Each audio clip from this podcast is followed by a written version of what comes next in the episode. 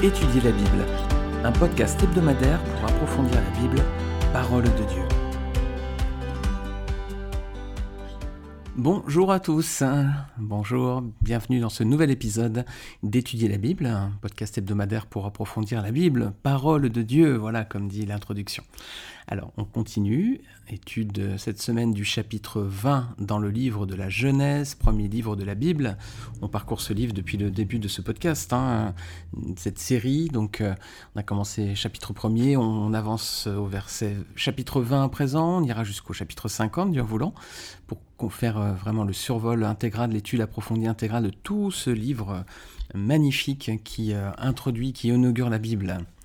Alors cette semaine, on est avec Abraham, on reste encore avec le premier patriarche, euh, Abraham qui se rend à Guérard et qui va faire la rencontre d'un roi. On va lire ce passage, donc Genèse chapitre 20.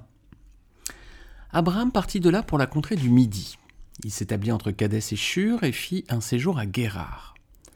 Abraham disait de Sarah sa femme, c'est ma sœur.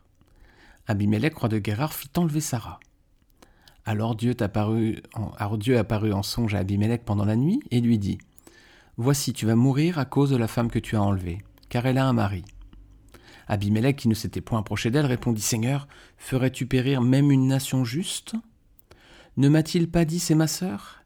Et elle-même n'a-t-elle pas dit c'est mon frère? J'ai agi avec un cœur pur et avec des mains innocentes. Dieu lui dit en songe Je sais que tu as agi avec un cœur pur. Aussi t'ai-je empêché de pécher contre moi. C'est pourquoi je n'ai pas permis que tu la touches.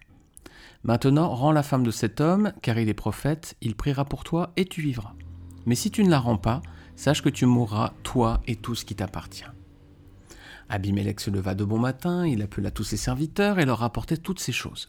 Et ces gens furent saisis d'une grande frayeur. Abimelech appela aussi Abraham et lui dit Qu'est-ce que tu nous as fait? Et en quoi t'ai-je offensé que tu aies fait venir sur moi et sur mon royaume un si grand péché? Tu as commis à mon égard des actes qui ne doivent pas se commettre. Et Abimelech dit à Abraham, Quelle attention avais-tu pour agir de la sorte? Abraham répondit, Je me disais qu'il n'y avait sans doute aucune crainte de Dieu dans ce pays, et que l'on me tuerait à cause de ma femme. De plus, il est vrai qu'elle est ma sœur, fille de mon père, seulement elle n'est pas la fille de ma mère, elle est devenue ma femme. Lorsque Dieu me fit errer loin de la maison de mon père, je dis à Sarah, Voici la grâce que tu me feras. Dans les lieux où nous irons, dis de moi, c'est mon frère. Abimelech prit des brebis et des bœufs, des serviteurs et des servantes, et les donna à Abraham, et il lui rendit Sarah sa femme. Abimelech dit Voici mon pays devant toi, demeure où il te plaira. Et il dit à Sarah Voici, je donne à ton frère mille pièces d'argent. Cela te sera un voile sur les yeux pour tous ceux qui sont avec toi, et auprès de tous tu seras justifié. Abraham pria Dieu, et Dieu guérit Abimelech, sa femme et ses servantes, et elles purent enfanter. Car l'Éternel avait frappé de stérilité toute la maison d'Abimelech, à cause de Sarah, femme d'Abraham. Voilà un épisode très intéressant qu'on va détailler à présent. Alors première partie, déjà, Sarah donc est enlevée hein, par le, ce roi, le roi de Guérard. Alors, en fait, qu'est-ce qui se passe? Bah, Abraham descend dans la région du Negev, Sarah est enlevée donc par ce roi, mais Dieu va lui envoyer des épreuves afin qu'il la libère. Voilà. Alors, Guérard, dans la Bible, déjà, cette région-là, ça veut dire littéralement lieu de logement. Voilà. Et pendant l'hiver, au temps des patriarches, on faisait paître les troupeaux au sud, hein, dans la région du Negev. En été, ils émigraient vers le nord, aux environs de Bethel et de Sichem. Et c'est probablement la raison pour laquelle Abraham fait ce voyage. Isaac va s'y réfugier plus tard lors d'une famine aussi, Genèse 26, vous pourrez regarder si vous le souhaitez, versets 1 à 6. Et on lit également que c'est une terre fertile, dans le même chapitre, Genèse 26, verset 12. C'était une terre plutôt agréable, notamment pour les troupeaux. Hein.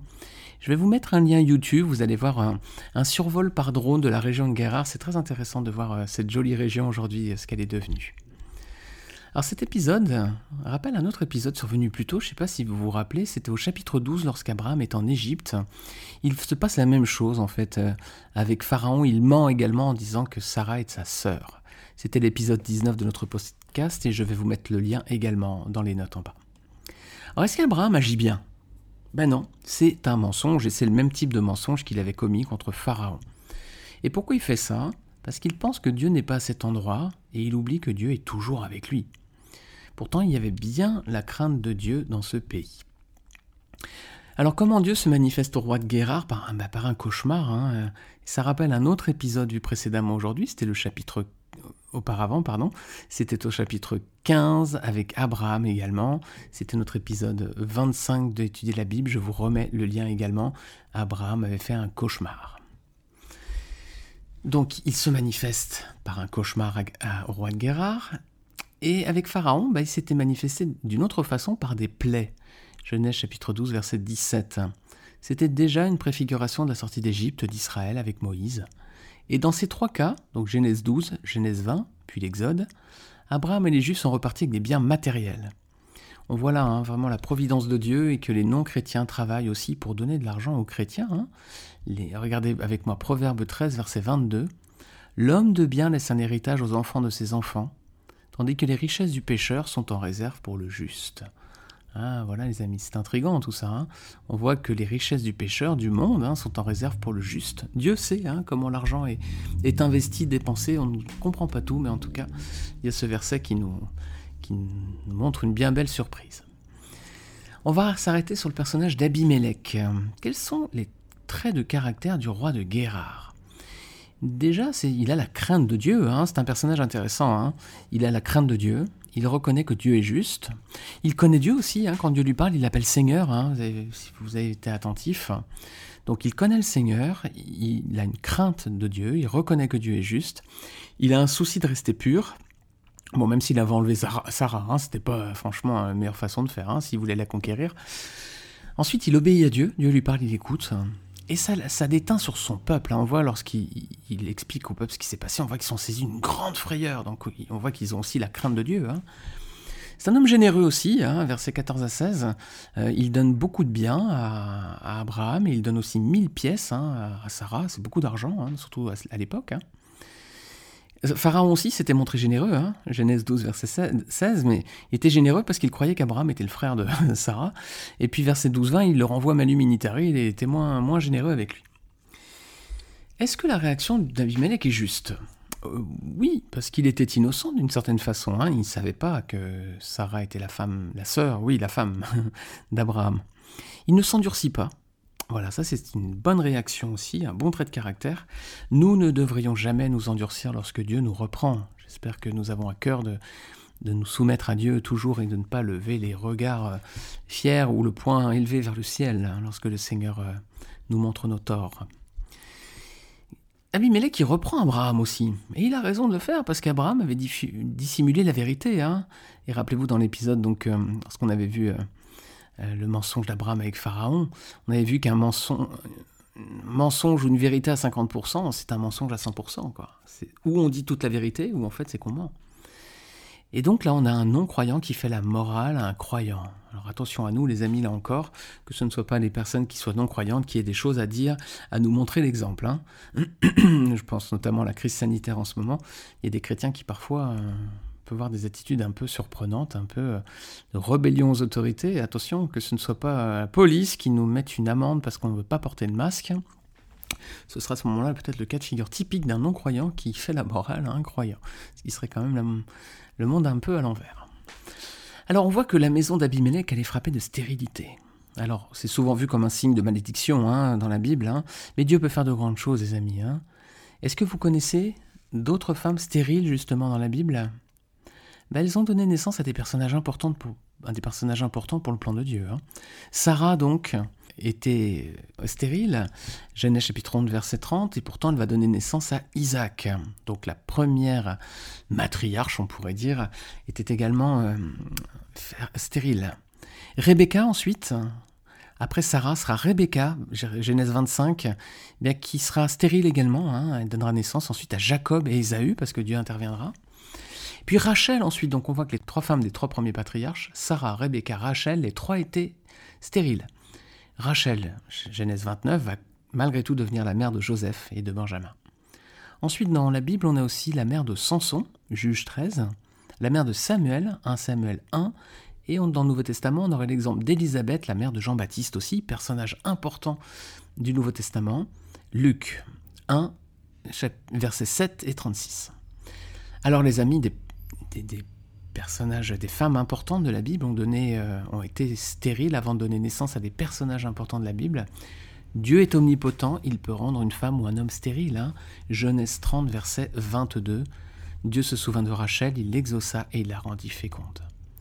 Alors, il faut comprendre cette grande tristesse hein, pour, une femme ou un homme, peut-être de ne pas réussir à, avoir d'enfants, euh, mais il faut faire confiance à Dieu, tout simplement, les amis, par la foi. Vous pourrez lire Hébreu 11, verset 11 à ce sujet. Alors Abimelech, c'est vraiment, euh, bah, manifeste, son histoire manifeste clairement la bonté de Dieu. Hein. Euh, Dieu va l'empêcher de commettre un péché. Voilà, Dieu aussi peut intervenir hein, lorsque, voilà, nous commettons des, parfois des, nous pourrions commettre un péché de façon involontaire, maladroit, hein, parce que nous n'avons pas la connaissance de quelque chose. Dieu, va, Dieu peut intervenir et on le voit dans la vie d'Abimelech. Dieu va l'empêcher de commettre un péché. Deuxième point, Dieu va le pardonner, rétablir sa maison. On voit là encore la bonté de Dieu une deuxième fois. Dieu pardonne, Dieu rétablit la maison, Dieu renouvelle, Dieu restaure. Et le troisième point, c'est que Dieu protège et pardonne ceux donc, qui auraient péché involontairement. Troisième manifestation de la bonté de Dieu à son égard. Dieu protège, pardonne ceux qui auraient péché involontairement. Il a gardé, il est intervenu, il a empêché que le mal soit fait. Alors, malheureusement, Abraham, euh, sa attitude n'est pas extraordinaire. Hein. C'est vrai que là, le, de, de, mentir, c'est pas un joli trait de caractère, loin de là. Abraham est un, homme de Dieu, vraiment un homme euh, voilà, qui était... Euh, qui a marché avec le Seigneur, mais on voit que il est à l'image aussi de nous-mêmes, c'est-à-dire qu'il n'y a pas un seul personnage de la, Bible qui soit sans défaut et sans péché, quoi. Sauf, sauf un personnage. Et c'est le plus important de la Bible, c'est notre Seigneur et Sauveur Jésus-Christ. Seigneur Jésus-Christ est le Fils de Dieu, il est sans défaut, sans péché. Il n'a jamais péché, malgré les tentations qu'il a pu avoir. Vous pourrez lire les, quatre évangiles hein, au début du Nouveau Testament le diable est venu pour le tenter.